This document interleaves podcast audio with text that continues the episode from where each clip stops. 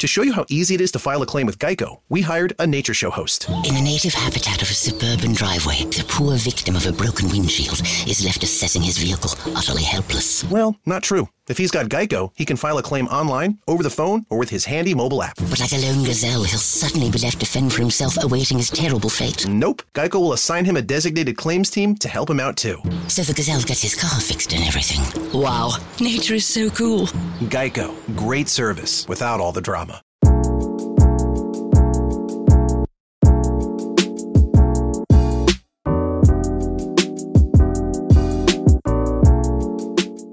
¿Cómo están? Esta es una nueva edición de Cerro a la Izquierda. En día sábado 4 de diciembre estamos haciendo este programa para todos y todas y todes eh, que nos escuchan en América Latina y el mundo, porque sabemos que nos escuchan en muchos países. Saludarlos a todos ustedes. Eh, particularmente decirles también que pueden encontrar nuestro contenido en nuestras redes sociales, en el fanpage de Facebook. También comentar con el hashtag Cerro a la Izquierda en Twitter.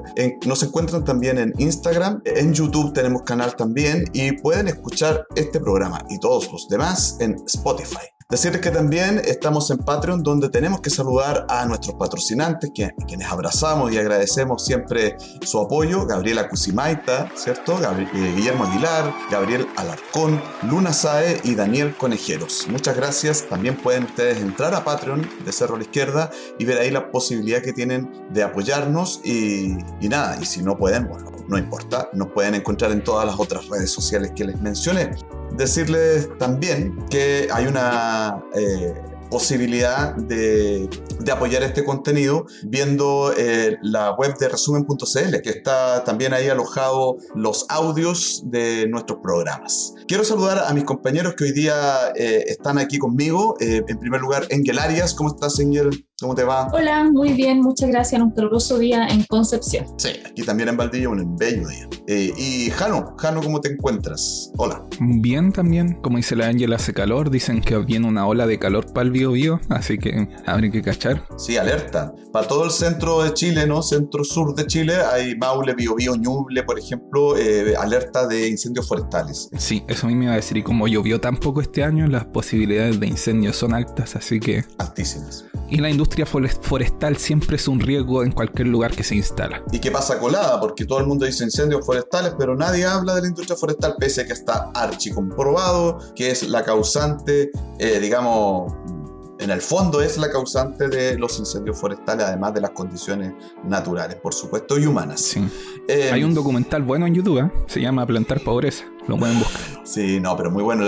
Tiene sus añitos, pero yo creo que no ha perdido validez. Bien, eh, muchachos, si les parece, podemos comenzar la conversación de hoy, porque como ustedes saben, en todo el mundo las cosas están álgidas aquí en Chile con la campaña electoral, la segunda vuelta, el balotaje que le dicen también, entre eh, KKK, no quiero dar su nombre tampoco, y el niño del árbol, Gabriel Boric, ¿no?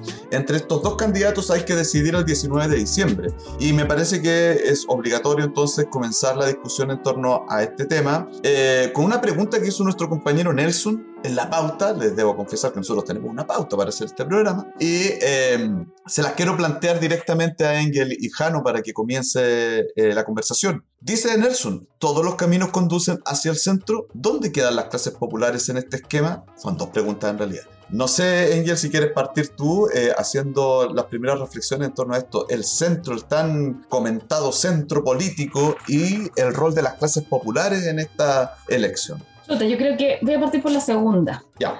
Yo creo que hay una instrumentalización de las clases populares en esta elección, que creo que no escapa a otros, otras elecciones, pero en esta yo creo que es mucho más violento. Dichos como por ejemplo de Boric, eh, cuando dice que se baja del árbol y que llega la gente, Mm, de partida me parece una falta de respeto decir eso, eh, que su campaña haya sido tan poco asertiva eh, eh, y después decir así como que baja a las clases populares y cuando le cuesta un montón comunicarse con las clases populares en Chile, pero las necesita. Y por otro lado tenemos a este otro personaje que obtuvo una gran votación en lugares pequeños, comunas semirurales, donde las clases populares están y donde juega mucho a, la, a, provocar, a incentivar, a agarrarse de, de, la premisa de que hay ignorancia y que desde esa ignorancia se mueve. Entonces, eh, y habla, eh, y, también yo creo que identifica de cierta manera eh,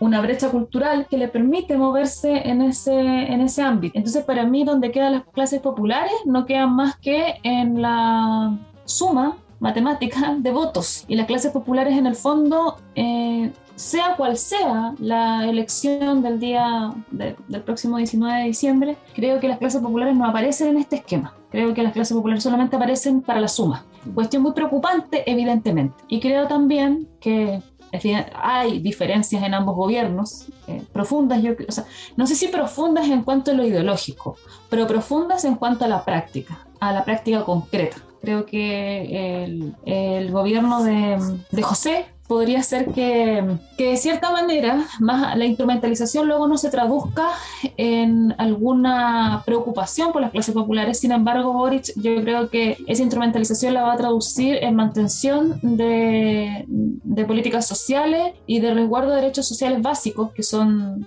los que hasta ahora tenemos resguardados, que son mínimos, pero que existen. Si todos los caminos conducen al centro, creo que para poder eh, salir electos, cualquiera de los dos, lo tuvieron que hacer. Eh, ya vimos en la semana cómo Cast tuvo que eh, aceptar las condiciones de Sichel, que eran bien mínimas en el fondo. Era como, imagínate que una de las condiciones era eh, respetar los derechos humanos. O sea, como son como cosas absurdas, absurdas, realmente un absurdo en sí mismo. Pero bueno, en esas condiciones está muy bien Chile, a, ese nivel estamos. Entonces, eh, y, también sale a pedir perdón, que no, que se equivocó, que no va a terminar con el Ministerio de la Mujer, pero tienen que derrotar hacia el centro porque evidentemente ya esa es la, ese es el camino que le, que, le dijeron que tenía que hacer. Además que los empresarios en Chile yo creo que tampoco les sirve el programa, de, el, mal programa que tenía planteado eh, este candidato de ultraderecha. Entonces tuvo que girar, no le queda otra en el fondo. Si quiere ser electo tiene que girar.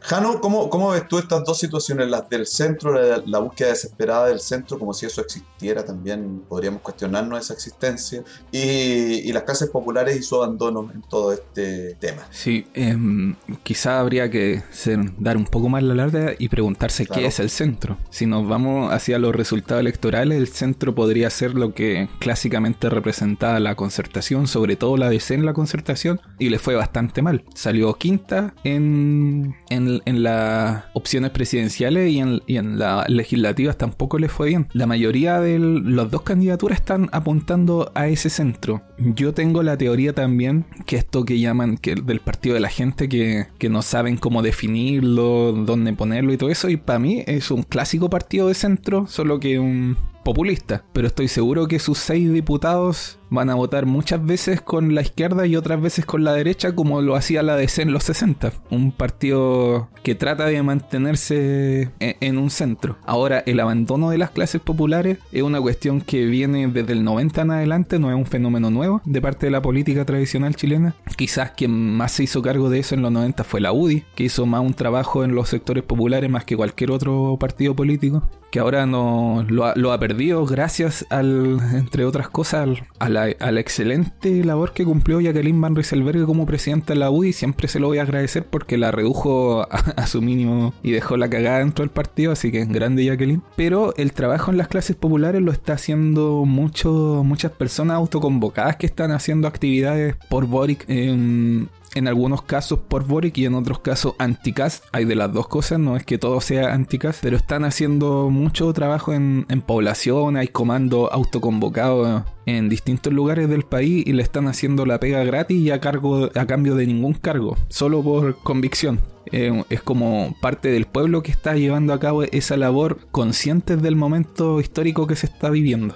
Perfecto. Mira, yo, por mi parte, eh, varias cosas. Eso que definen como centro en las últimas elecciones, haciendo el mismo ejercicio de Jano, siguiendo un poco en esa línea, creo que hay como tres cuestiones que representaban el centro en la última elección. Está eso que mencionaba Jano, que es Proboste, ¿verdad? La democracia cristiana y sectores centristas de la ex concertación. Em, está eh, el Partido de la Gente o este nuevo populismo eh, de Parisi, ¿verdad? Eh, y eso que llaman centro derecha que representaba a Sichel o que intentaban vendernos. Eso sería un centro falso, como dirían también en el fútbol, ¿cierto? Un centro falso. Porque finalmente se vio que a, la, siguiente apretada ese centro de, de, inmediato se fue con el Zanjas, se fue a, la ultraderecha, así que tan centro no era. No le costó nada, como decía Angel, un, programa mínimo y vamos con eh, el fascista. Em, con el hijo del nazi. Con el hijo del nazi, comprobado en este minuto, está siendo comprobado por la televisión alemana. ¿eh? La televisión alemana acaba de señalar que sí, efectivamente el padre de José Antonio Kass fue militante del Partido Nacional Socialista Alemán, un partido nazi, así que nada de doble discurso, es un hecho, está comprobado. Em, y por otra parte, eh, el, bueno, el, tema de París y el partido de la gente, yo insisto con esta cuestión. Para mí no es menor que ese voto esté territorializado en el norte, particularmente en Antofagasta y en el Biobío, porque ahí es donde quedaron los viudos de la ex concertación centrista. Todos esos votos que perdió Jasna, o que no votaron esta vez por Jasna, yo creo que muchos de esos votos son eso, es clase media profesional, clase obrera profesional, si ustedes quieren verlo de esas dos maneras. Eh, que siempre votó a la concertación y, esos dos, esas dos regiones, Biobío y Antofagasta, son regiones de, que siempre habían votado mayoritariamente a la centroizquierda. No me extraña que ante el, digamos, la explosión de ese bloque político, eh, claro, los aprovechadores de siempre hacen cantar las sirenas y mucha gente se va con ellos. No, no me extraña. Eh, les venden bien la pomada, pues conocida toda esta gente, Parisi, Lorenzini, son gente experta en, vender eh, cruces a Satanás, como se dice, ¿no? Entonces, yo creo que mucho de ese voto es un voto que fue de centro izquierda, no sé si lo volverá a hacer, pero, pero lo fue. Em, a mí me parece importante hacer ese análisis. Y respecto a las clases populares, muy breve, si quieres le damos otra vuelta, me parece relevantísimo, sobre todo nosotros tres y todos aquí en Cerro la Izquierda, hijos de la clase trabajadora, de las periferias o de zonas rurales, eh, nos sentimos completamente parte de ese mundo, ¿no es cierto? De, de, ese, de esa mm, sensibilidad, podríamos llamarlo así, tanto política como cultural y social. Creo no equivocarme en eso. Y, y, claro, pues uno ve, tal vez no en nuestro caso particular, o también, ¿cierto? Pero sobre todo en las familias de uno, el completo abandono de la política respecto a sus necesidades, completamente ausentes de los debates, que llega a ser como irritante, ¿no? Como dice Jano, desde el 90 para acá, es demasiado tiempo de olvido. Eh, yo, yo creo que lo que hay ahí es un completo divorcio, tanto por una parte la política que se olvidó, que se fue con otra, podríamos decirlo así, o con otro, como quieran verlo, y esta otra, las clases populares que dijeron, bueno, yo hago mi vida solo, aparte, sabéis que no me interesa. Y yo creo que eso es como que grafica bien lo que pasa con eso. El 53% de la gente que nos va a votar para mí es la verdadera incógnita en todo. Eh, para mí ese es el mundo importante porque es las zonas rurales, y no se equivoque, no las regiones, las zonas rurales sobre todo, pequeños poblados, pequeñas comunas, eh, no tanto las capitales regionales. Y son las zonas periféricas de las grandes ciudades. Hoy día salió un artículo muy interesante en Interferencia que se los recomiendo, que hacía el perfil de Puente Alto respecto a cómo ha, ha votado en las últimas elecciones desde el estallido hasta acá y, cómo se va construyendo un perfil de, de personas puentealtinas que votan por Boric o podrían hacerlo hace una valoración del octubrismo en esta segunda vuelta, me parece que es interesante también hacer ese, ese análisis. ¿Sí? Eh, no sé si Angel, tú quieres agregar algo más. Sí, yo creo que, bueno, hay muchas cosas que, que darle vuelta, pero ya que tú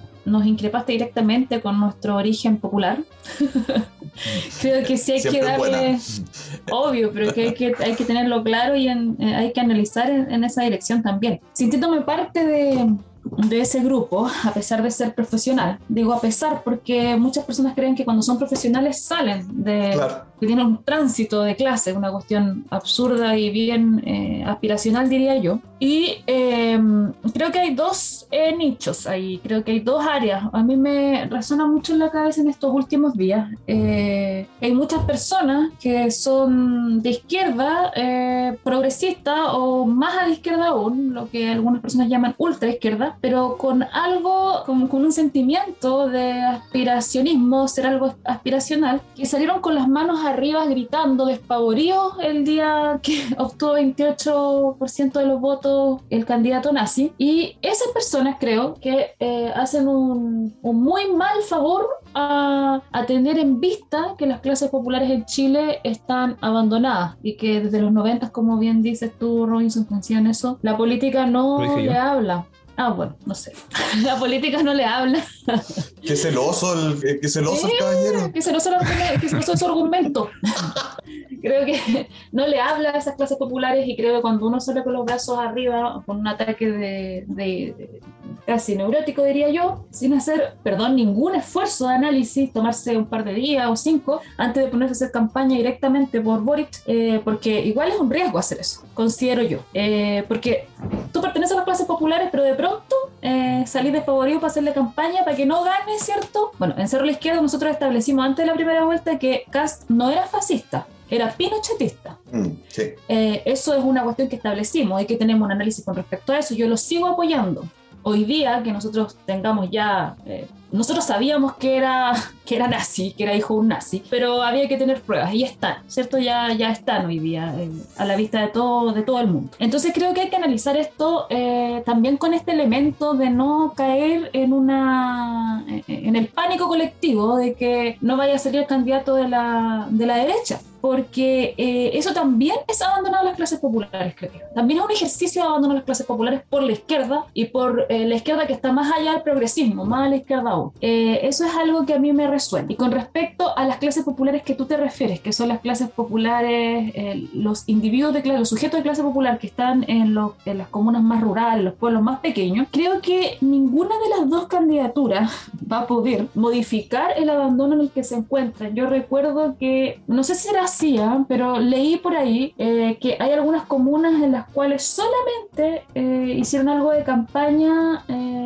hizo algo de campaña José Cast. No hizo campaña ningún otro candidato. Y aún así, bueno, no, no fue muy significativa la votación, pero eso quiere decir que ni siquiera eh, tienen una preocupación por, esa, por, esas, por esos lugares, por esas comunas, por esos territorios, que como tú decías, están alejados de los centros urbanos, que es otro, es otro centralismo, que aquí todo el mundo se preocupa de Concepción, de Los Ángeles, de Chillán, en Ñuble, pero que todos los pueblos que están en, en, sus alrededores, eh, nadie ni los miran son insignificantes. Y yo creo que aquí está ese 53% de gente que no vota porque nadie les habla. Y no es que nadie les hable al 53% porque tengan poca habilidad política para hacer campaña. Yo creo que es porque nadie les quiere hablar porque no les interesa ese grupo de gente. Mm. Eh, de cierta manera hay, harto pueblo, por, por, lo menos acá hay harto pueblo que está rodeado por la industria forestal y que están devastados por la industria forestal, que eh, hablarles es muy complicado, porque si tú les hablas después te arriesgas a que te, a que te respondan, a que te exijan, a que te pregunten. Y ahí hay eh, áreas críticas, áreas críticas. Nosotros podemos hablar de la industria forestal desde una posición, en mi caso, muy acomodada, que tiene que ver con vivir en Concepción. Pero eh, cuando yo visito pueblos como Nacimiento, acá, eh, Angol, eh, Mulchen, que son lugares que yo frecuento, la, el vivir con la amenaza, por ejemplo, de incendios forestales es una cuestión, una realidad cotidiana. Y eso provoca que las campañas, yo creo que se alejen más que se acerquen a esos lugares, porque tendrías que hacerte cargo de todas esas problemáticas. Y como son eh, candidaturas que no tienden a ni siquiera al reformismo, diría yo, eh, no van a modificar este modelo en ninguna parte. Eso, eso por el momento. Perfecto. Sí, Jano, adelante. No, es que estaba pensando que que es una coyuntura bien, bien específica esto de, la segunda vuelta de las elecciones que son en dos semanas más, creo. Sí, dos semanas más. Entonces, eh, hacer un llamado a votar por tal persona no creo, no me atrevería a clasificarlo como abandono de las clases populares. Pues sí, esto es un proceso que viene de años, décadas, y, me parece entendible el temor a que pueda ganar eh, el representante de la derecha pinochetista porque efectivamente es un riesgo real para muchos grupos de personas, eh, no solamente por lo que pueda significar su gobierno, si lo hemos dicho en otras veces, sino a qué sectores pueda envalentonar su triunfo como ha ocurrido en Brasil o en Estados Unidos. Sí, en ese sentido, como en una lógica mucho más general saliendo del, del, espacio solamente chileno, digamos, eh, es significativa una derrota de la, del pinochetismo que afuera lo ven como ultraderecha, ¿cierto? Eh, es un mensaje claro, eh, incluso te diría yo que más allá de América Latina, incluso en Europa, donde esa, esas corrientes han avanzado fuertemente en el último tiempo. Hemos visto, por ejemplo, el apoyo decidido de Vox a José Antonio El Zanjas, em, y también cómo ha avanzado la, en otros países del centro de Europa, en Italia también, esas corrientes de de ultraderecha. Entonces me parece que ahí es significativo. Pero me quisiera detener todavía más en la cuestión de las clases populares. A mí una cuestión que realmente me preocupa. Eh, yo pienso igual como la Angel, eh, en que el abandono no se va a acabar con, con el triunfo del, de, de Boric, eh, si es que este se da. Pienso igual que tú en todo caso, Jano, y que no es menor que haya afectación a personas que tal vez no sean, no sea uno, ¿no? O, o tal vez puede hacerlo también, porque en, en su programa también había cierta persecución a, la, a las ideas de izquierda y, y uno que, que, tiene esas ideas eh, podría haberse amenazado también. Pero... Claro, o nosotros que estamos expuestos haciendo este programa. Por, por eso, e, eso, a eso me refiero. Pero más directamente todavía hay gente como las mujeres, como las personas eh, con otras sexualidades, ¿verdad? Pero Robinson, ¿te hago una pregunta ahí? Sí. Para entrar en el debate. Sí, por supuesto. Te hago una pregunta. Las mujeres de clases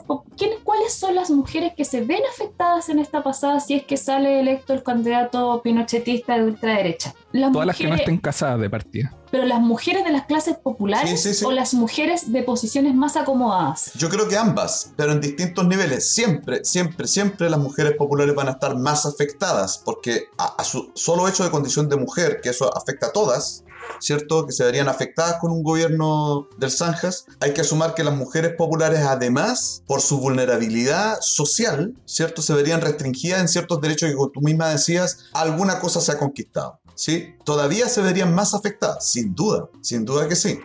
Y, y, a eso yo sumo otros grupos, o sea, los migrantes, las mujeres migrantes, por ejemplo. ¿Cómo se van a ver afectadas? Se verían muy afectadas. Eh, eh, a eso, y por eso uno lo piensa. Mira, a mí, yo, creo que también es importante decir esto. Esta va a ser la elección con menos ganas del último tiempo. No sé si de la historia, pero del último tiempo. Yo creo que mucha gente va a ir a votar entre el temor, ¿sí? Y eh, la desconfianza. un poco lo que dice el Jano. O sea, vamos a ir a votar contra un personaje que es horrendo, pero sin ninguna confianza en lo que vaya a pasar con el otro. O sea, es elegir entre más de lo mismo. Sí, y con un riesgo grande también, porque sí, yo transparento. Yo voy a ir a votar y voy a votar por Boris. Sí, yo lo también. transparento desde ya, o sea, no tengo Sí. ningún problema con hacerlo. No hago campaña, pero sí lo voy a hacer. Como Exacto. supe el día, dije, ya, es lo que tengo que hacer. O sea, el mismo día en la noche dije, bueno, eso es lo que hay que hacer. No, no- analicémoslo todo, pero es lo que hay que hacer. Pero en función de eso también, eh, a mí me complica. eh, bueno, hay que hacerlo por lo que tú dices, porque el otro candidato es nefasto. Pero yo creo que incluso eh, no, eh, em, si sale Boric, yo creo que van a haber hartos retrocesos, porque tuvo que negociar demasiado su, su, su gobierno. Yo creo que nos estamos enfrentando a un retroceso de un tipo con este José Cast, donde, bueno, evidentemente la represión, eh, los grupos de ultraizquierda, eh, similar a lo que pasa en Brasil, ¿cierto? Que los grupos de ultraizquierda, fuera institu- o sea, ultraderecha, perdón, fuera de la institucionalidad, se han armado y, bueno, y tienen como todo un, todo, ahora en, el último, en el último tiempo ha sido súper fuerte lo que están haciendo, los, grupos fascistas eh, están armados en Brasil y tienen un- una gigantesca. Sí, pero te recuerdo ahí también, Angel, es súper importante decirlo, que hubo mucha persecución hacia movimientos y movimientos sociales y políticos de izquierda con Bolsonaro. Eh, recordemos el caso de la activista lesbofeminista asesinada en Río, ¿te acuerdas? Hace un par de años atrás, em, en ese contexto de ascenso de la ultraderecha. O sea, es, es evidentemente un peligro. Sí, lo que quería decir era que con Boric también yo creo que va a haber un retroceso. Ya. Pienso, pienso que va a haber un retroceso, por ejemplo, en lo que puede hacer la convención. La convención eh, va a estar conversando con este gobierno de Boric y creo que eh, eso le va a poner como un tope también a lo que pueda hacer. Yo creo que la convención en este momento está tomando una, una posición, algunos convencionales, que pueden ser la mayoría,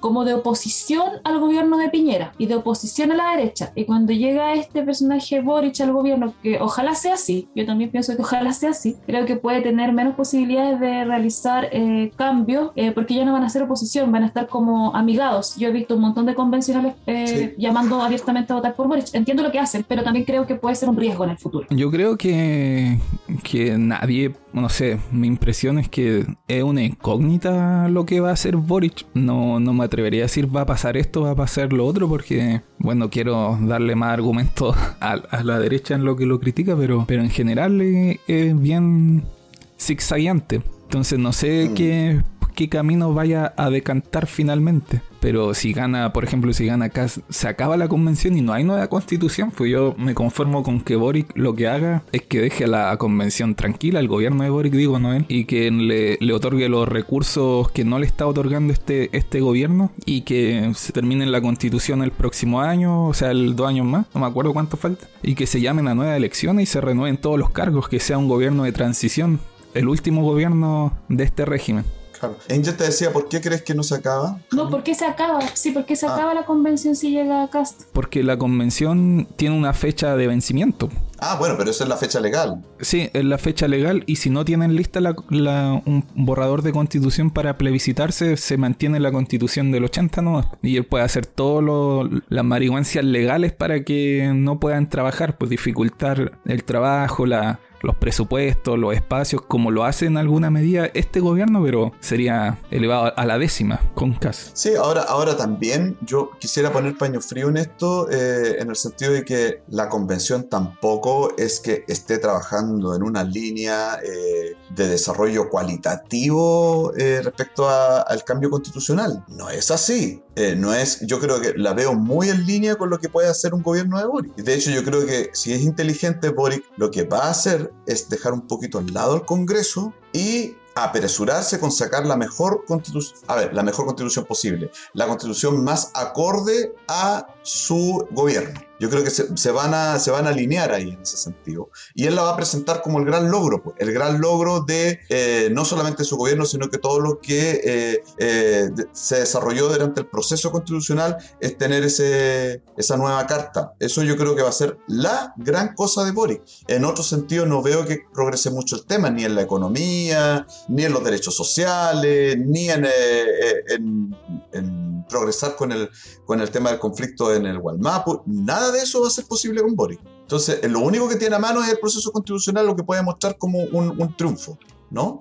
De hecho, incluso aunque quisiera hacer grandes reformas, con la composición actual del Congreso no puede. Oye, los tengo que interrumpir un segundito solamente, solamente un pequeño, una pequeña interrupción, porque en esta parte hay que saludar a todas las radios que eh, retransmiten este programa, comenzando por Radio Voz de la Mujer en el Cerro La Pólvora de la ciudad de Concepción, nuestra radio madre, podríamos decirlo así. Eh, también a toda la red de radios que se unen eh, cada semana para dar a conocer nuestro contenido. Radio Fiesta Mix en Nacimiento, ahí en la provincia del Biobío, también Radio, Aucán de San Fernando, en la provincia de Colchagua, también Radio Manque de Rancagua, en la misma región de O'Higgins, Radio Monte Águila, en la comuna de Cabrero, también provincia del Biobío, Radio Valentina de Ranguelmo, en Coelemo, eso es en la región del Ñuble, eh, Radio Villa Francia, y Radio Villa Olímpica en la región metropolitana de Santiago y también Radio Pechín Folil de elpuelche.cl en Panguipulli, región de los ríos. También la radio Sentipensares que desde Buenos Aires, Argentina, hace la transmisión de este podcast cada semana. Agradecidos a, a toda esa red de radios que confían en nosotros y un saludo cariñoso a todas aquellos que nos escuchan por ahí. Em, retomamos muchachos, retomamos. ¿Dónde creen ustedes entonces, dicho todo lo anterior, que están las claves de la elección? Eh, aquí hay una dicotomía importante o una, una, pregunta abierta, ¿no? Eh, que tiene que ver, ¿es esta, discusión del centro, de los votos de París, y que es donde se ha centrado toda la discusión del mundo político? ¿O estaría en ese gran universo de 53 personas que no van a votar y, convencer por lo menos un porcentaje importante o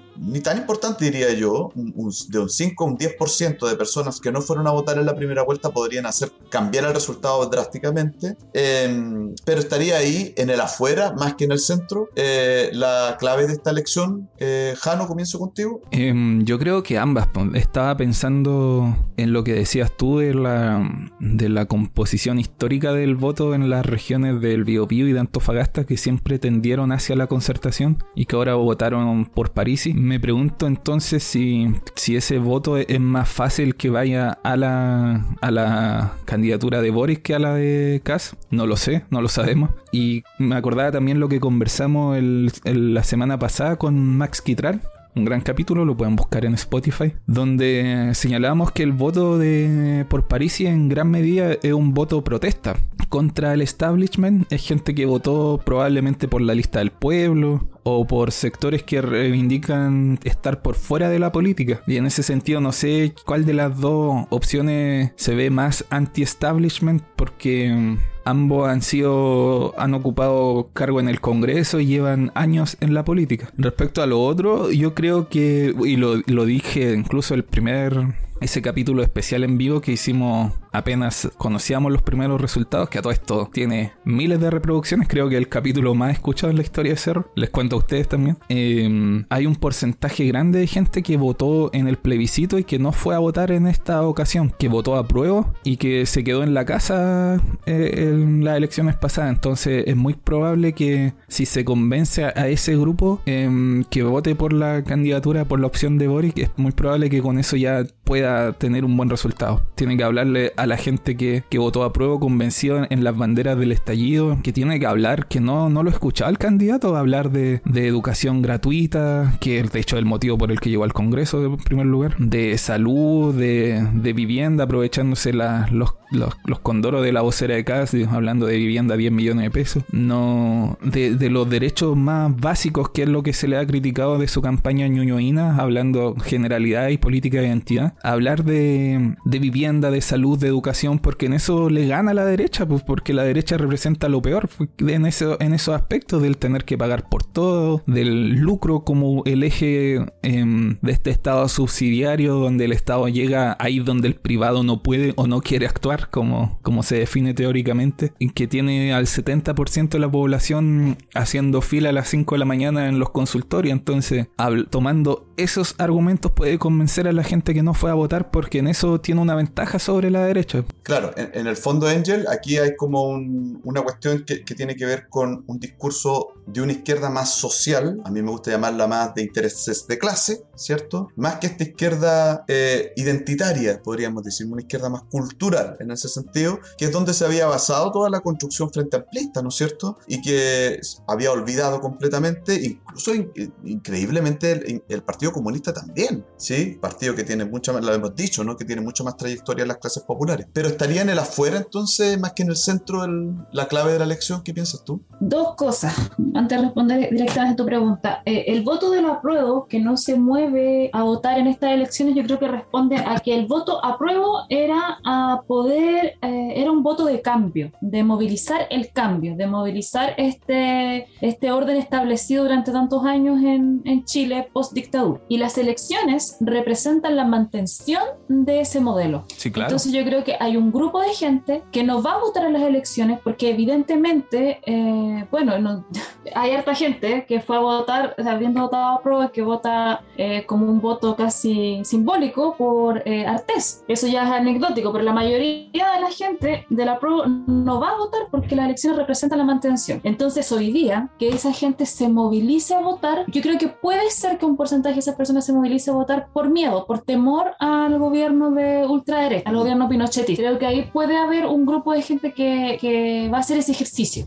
Eh, y creo que puede ser un porcentaje, no sé, no, no me atrevería a, tan claramente a, decir cuánto, pero yo creo que por lo menos un 5%, me imagino, un 3% podría eh, movilizarlo eh, el miedo, o, no sé si el miedo, pero por lo menos el detener un gobierno ultraderecha, el ponerle un par a un gobierno ultraderecha. Y con respecto al resto de las personas que no votan, yo creo que no van a votar porque eligen no votar, porque para ellos no significa nada, porque pertenecen a esto que hablábamos antes, a las clases populares, que nadie eh, se hace cargo, nadie los quiere ver, nadie los quiere tocar, nadie, nadie quiere hablar con esas personas, nadie quiere entrar en el diálogo con las clases populares, entonces no, sencillamente no van y no van a ir, no van a ir a pesar de cualquier campaña, yo creo. Perfecto, mira, yo creo que todo lo que han dicho ustedes es cierto, lo suscribo, tienen razón. Yo creo que efectivamente a mí me gustaría que la elección estuviera más depositada en el afuera que en el centro, ¿sí? Me gustaría, me gustaría, pero no, lo, no, no sé si va a ser así, la verdad. No tengo ninguna cuestión que me, lo, que, me permita avisurar eso. Em, tal vez sí el, el, miedo al pinochetismo haga que una fracción de esa gente que, que, que no le interesa votar eh, se movilice, pero creo que es esa fracción más politizada de la sociedad. Eso, eso por una parte. El octubrismo también se le ha dado llamar así. Pero me parece parece que una de las tareas urgentes, tanto del próximo gobierno si es que sale electo Boric, si es que la convención termina bien su trabajo, es comenzar de inmediato una reforma educacional profunda, eh, y no solamente educacional, también cultural, ¿cierto? De, distintos ámbitos donde eh, las fuerzas sociales, políticas, eh, transformadoras, incluyo en eso el progresismo también, ciertamente medida, comienza en un proceso de politización de la sociedad chilena. Es súper necesario volver a eso, porque justamente eh, este divorcio del que hablábamos que se ha producido entre las clases populares, una gran diversidad de clases populares, todas muy distintas, ahí hay un mundo entero de cosas muy diferentes, el mundo de lo, de lo político, así también, no solamente en la clase política, me refiero a todo lo que está politizado, los movimientos sociales, las organizaciones, incluyendo las asambleas que nacieron del, de la revuelta, del estallido. Todo ese mundo tiene que empezar a encontrarse, creo yo. Y, y la manera de hacerlo es con una acción afirmativa, como se dice hoy en día, respecto a la politización de la sociedad. Tenemos que ya tener claridad que si no avanzamos hacia allá, eh, estamos realmente perdidos y el populismo, solamente, el populismo de derecha, la ultraderecha, el pinochetismo, como quieran llamarle, es cosa de tiempo en que llegue al poder. Tal vez no lo haga ahora, pero lo haga en la próxima elección o en dos más. Porque necesito, porque yo creo que es súper importante que hagamos ese, ese reencuentro, tal vez empezar de nuevo desde las clases populares a construir alternativas políticas y no desde un grupo de universitarios, por muy buena onda, muy bien intencionados que sean. El Frente Amplio, ustedes saben, es una cuestión que surge de eso. No, no surge de eh, un movimiento de izquierda realmente popular. Entonces, me, y vemos el resultado. Entonces, me parece a mí que ahí hay mucho por avanzar. El desafío, y esto lo digo así a modo personal, yo voy a votar por Boric. Con el dolor y con la desconfianza total y absoluta, sin hacerle campaña, más que esta, que también es de alguna forma eso, eh, voy a votar por Boric, pero desde el día 20 de diciembre voy a ser el primero que, que, que o bueno, junto con los demás compañeros y compañeras, ¿cierto? Que estemos en esa misma parada, eh, en estar construyendo una alternativa popular de clase y que realmente si se tiene que oponer al gobierno de Boric, lo haga, ¿sí? Eh, si tenemos que eh, enrostrarle sus errores, lo hacemos. En el fondo, eso yo creo que es la, la cuestión que hay que dejar clarísimo. No le estamos dando un voto así como de confianza, decir, ya compadre, bien, llegó al poder, qué bueno, haga su proyecto. No, vamos a estar mirándolo con absoluta desconfianza. Esa es mi mirada acerca de esto. Yo creo que va a ganar, espero que gane, pero si gana va a ser para empujar los cambios y en eso vamos a estar todos detrás. No podemos hacer como en el 90 en que confiamos en Patricio Elwin y la concertación, les dejamos, los dejamos encargados de la carnicería y los gatitos se comieron todo. Esta vez no va a pasar eso. Este, esta vez los vamos a dejar en la carnicería, pero los vamos a estar vigilando y vamos a estar eh, encima de ellos. Yo creo que ese es el mensaje que hay que entregar eh, los que votemos esta vez, eh, porque no queda de otra, porque la amenaza al pinochetismo es, es, real y hay que, yo creo que incluso hay que minimizarlo. O sea, yo pienso que es súper bueno que ojalá logre una brecha absoluta, muy grande entre uno y otro. Mientras más grande sea la brecha, más derrotada va a quedar la ultraderecha. Ojalá que no avance un voto más del que ya obtuvieron. Ojalá. Eh, o que solamente sea la suma de Sichel con Cast, pero no más que eso. Eh, eso es súper importante para dejarlos moralmente eh, encerrados también, creo yo. Esa es la, la reflexión que a mí me nace como final.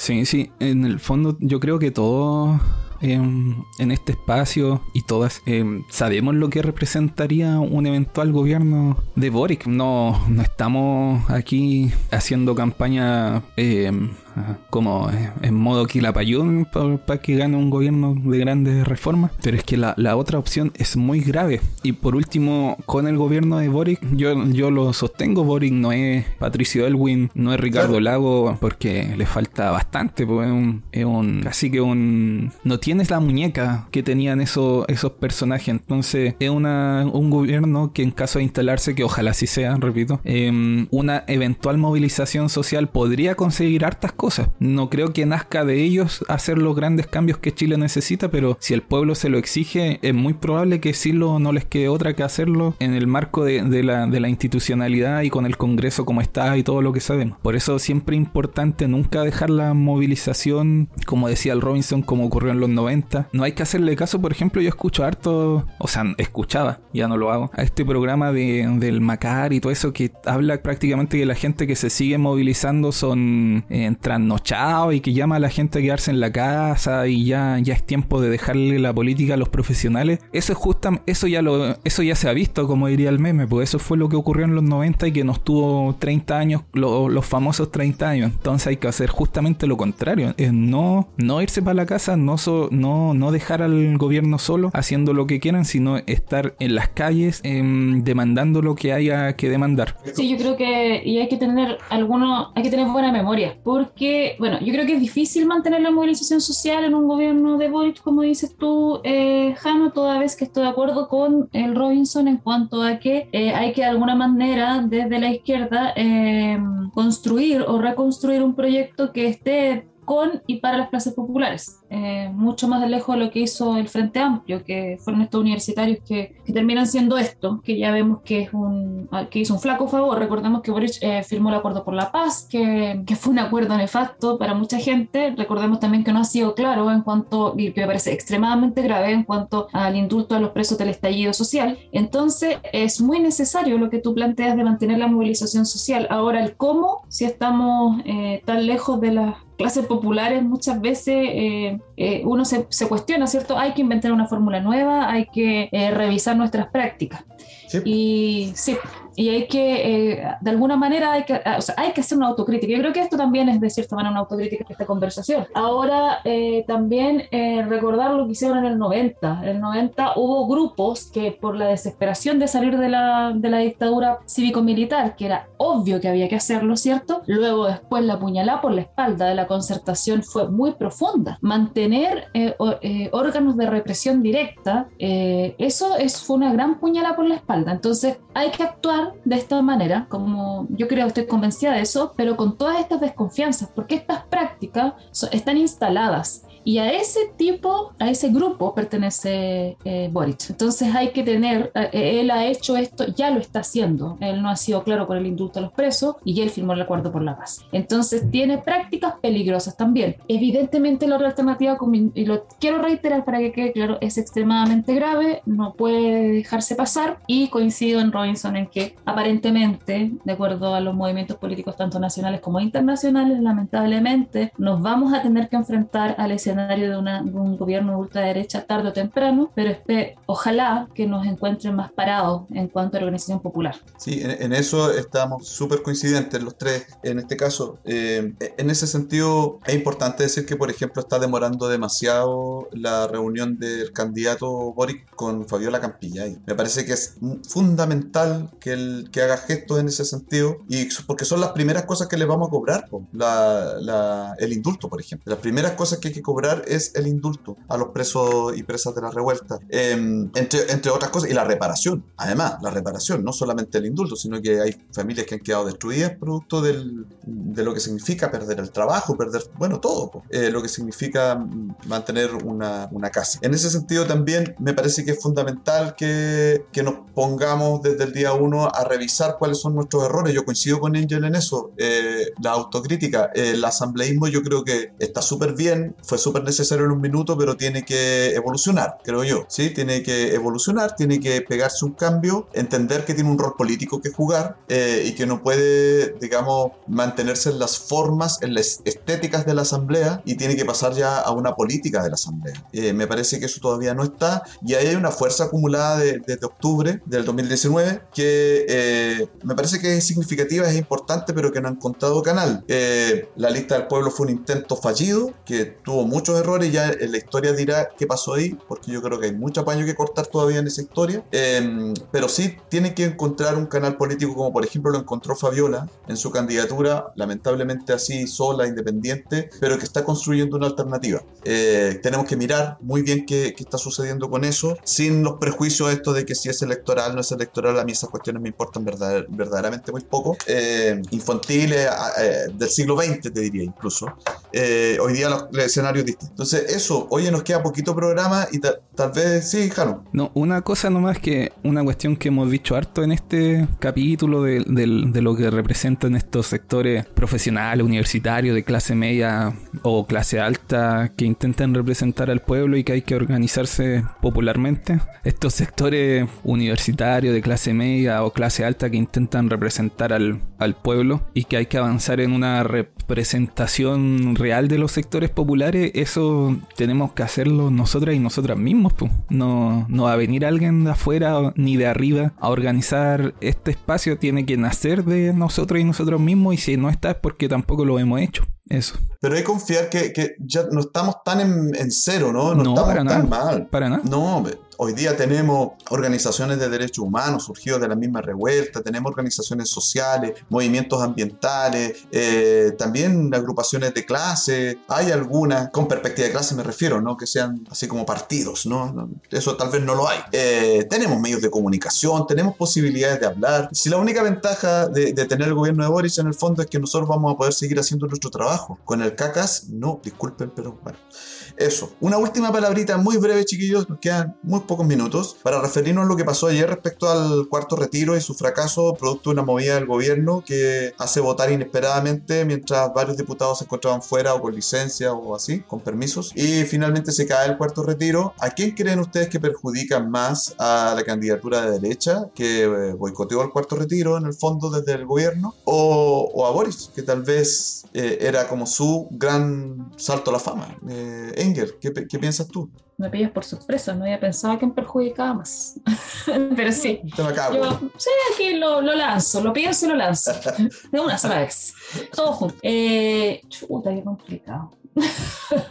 Yo creo que desincentiva el voto, ¿sabes? Que no sé si, no, no voy a decir a quién, eh, a quién perjudica más, pero yo creo que eh, los no votantes reafirman su opción de no votar con esto, porque creo que eh, se sigue mostrando que no existe una preocupación real por eh, las personas que necesitan el cuarto de retiro, que no son las personas acomodadas. Entonces creo que mm, es un gesto súper directo a, a que no existe una voluntad de ver que existe un gran porcentaje y una gran mayoría de este país que necesita ese cuarto retiro. Entonces creo que, que lo que más hace es, es alejar nuevamente eh, el ejercicio de la política de, de la mayoría de las personas. Jano, ¿qué piensas tú? Por los mismos argumentos que dice Angel. Bueno, además de decir que a quien más perjudica es a la clase trabajadora que está urgida de plata, que necesitaba ese dinero de forma urgente en lugar que estén especulando instituciones financieras. Pero por los mismos argumentos que decía Angel, creo que quien más se ve perjudicado es la candidatura de Boric porque desmotiva a la gente a votar, desincentiva a ese 52% que no fue a votar en primera vuelta a decir, ah, ¿para qué si esto ya tienen todo arreglado? Pese a que fue una jugada del gobierno y que la derecha en mayoría se opuso, votó en contra. Pero además la candidatura de Boric comete ese error también, pueden decir, ven, la derecha se opuso al cuarto retiro. Sí, pues lo están diciendo los medios en todo caso, así, pero, pero claro, yo coincido con ustedes que siempre el más perjudicado son las clases trabajadoras, eso sin duda. También coincido con esto de que se reafirma el, el- el votante que, que se abstiene, el- la abstención. Y bueno, eh, es una cuestión que queda abierta ahí porque, porque están muy pocos días de la elección, entonces la gente ya es difícil que cambie su, su opinión, creo yo, no sé, eh, ahí. Eh, bueno, tenemos que dejarlo muchachos hasta, hasta aquí, eh, estamos ya en el tiempo. Eh, saludarlos y agradecerles su presencia, Angel y, Jano, un- algunas palabras de despedida. No, muchas gracias por nuevamente hacerse a la izquierda de esta manera tan crítica Hace y tiempo no conversada. po. Sí, yo hace mucho tiempo que no estaba, así que me pone de nuevo en, en ejercicio. Sí, pues, muy bien, muy bien. Sí, no sé qué, bacán. Sí, pues sobre todo en un diciembre tan complicado. Y sobre todo que yo voy a ser vocal de mesa, chiquillos, que voy a ¿Verdad recuperar que que, uno de mis eres? compañeros de vocal de mesa es un Paco de una comisaría y que otro era un votante de, de- quiero transparentar esto, ¿ah? un Paco de una comisaría eh, y fue realmente enfermante compartir eh, todo un día con él, enferma, lo digo en serio, que enferma eso, y además con un hombre que votaba por eh, Parisi porque no le daba pagar las pensiones de alimentos de su hijo, ¿de qué estoy hablando? Son tu hijo, entonces como fue, fue un día súper complicado y lo voy a tener que volver a vivir. Entonces, Pero ahora va a ser Bueno. más corto. sí, menos mal, no voy a tener que escucharle tanto argumento a ese ser humano. Y eh, eh, ahora ya, bueno, eh, voy a ir preparada también, pues, porque me tomó por sorpresa esta, esa- esos diálogos. Sí, no hay música nomás, no sé qué hacer, qué se puede hacer. O en ese caso, ojalá que haya harta gente a votar para no tener que conversar con los otros nomás. Mira, y nosotros con Robinson, un capítulo que estuvimos los dos, decíamos que quizá el, el ser deudor de pensión alimenticia podía ser un argumento para votar por París, y al parecer sí lo era. Bueno, sí, hay algo que, que estudiar ahí, claro, efectivamente. Así como también un, un sector amplio de rechazo, ¿no? De mujeres que me imagino, espero, rechacen eh, a ese personaje por esta situación. Bueno, en fin. Jano, eh, últimas palabras para despedirnos. Me estaba amenazando. No, no, Ah, siempre la defensiva, ¿no? la vida me tiene así, compañero. La vida, me ha hecho así. La vida me esculpió de esta forma. Sí, pues, y recordar, lo, he dicho otras veces, que en, el año pasado cuando conversamos con Abofem, el 70% de las pensiones más o menos, 75 no se pagan, así que... Y eso explica, igual también en un estudio salía que la mayoría de los votantes de París fueron hombres, una gran mayoría, casi 80-20. Exacto, hombres de, de, mediana edad, digamos. Sí. Así que muy del perfil, papito corazón, podríamos decir. Mira, agarró un nicho electoral que a nadie se le había ocurrido. Qué loco, ¿eh? Y ojalá que eso no sea tan Bueno, yo me despido, saludo a todas las personas que están escuchando. Recuerde que si quiere apoyar este proyecto puede hacerlo en patreon.com slash cerro a la izquierda. Ahí se pone una monedita, lo que pueda. Y si no, también nos ayuda muchísimo el que comparte este programa, que lo publique en sus redes sociales, que se lo envíe a sus amigos, que nos recomienden. Nos ayuda un montón. Así es. Y lo otro, a diferencia, por ejemplo, aquí yo tengo un matiz con Angel y con Robinson, que yo obviamente si yo también voy a votar por Boric, entiendo todo lo que representa y que no es, y todo lo que hemos dicho, ¿para qué lo voy a repetir? Pero yo sí hago un llamado a votar por Boric, porque de verdad que la otra alternativa es aquí es A o es B, y la otra opción es terrible. Bueno, y con este comentario amarillo de Janu para cerrar el programa, no, broma. Con esta aproximación a su expulsión de este exacto, Exacto. no, está muy bien. Eh, no importa, lo reafirmo. No, sí sé, no estamos claros, pero había que decirte algo, ¿no? No podías quedarte así tan ancho. Nos despedimos, nos encontramos la próxima semana. Que estén muy bien. Saludos. Chao.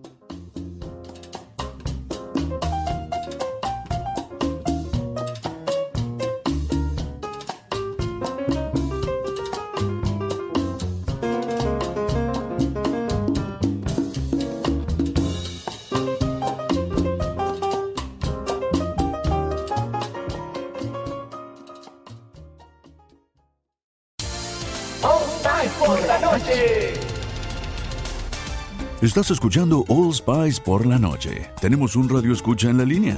Esta es para mi esposa Gabriela. Me gustaría escuchar. Te crees muy lista usando mi All Spice Moisturized Body Wash a mis espaldas como si no me fuera a dar cuenta del inigualable aroma a Shea Butter. Uy, una de mis favoritas.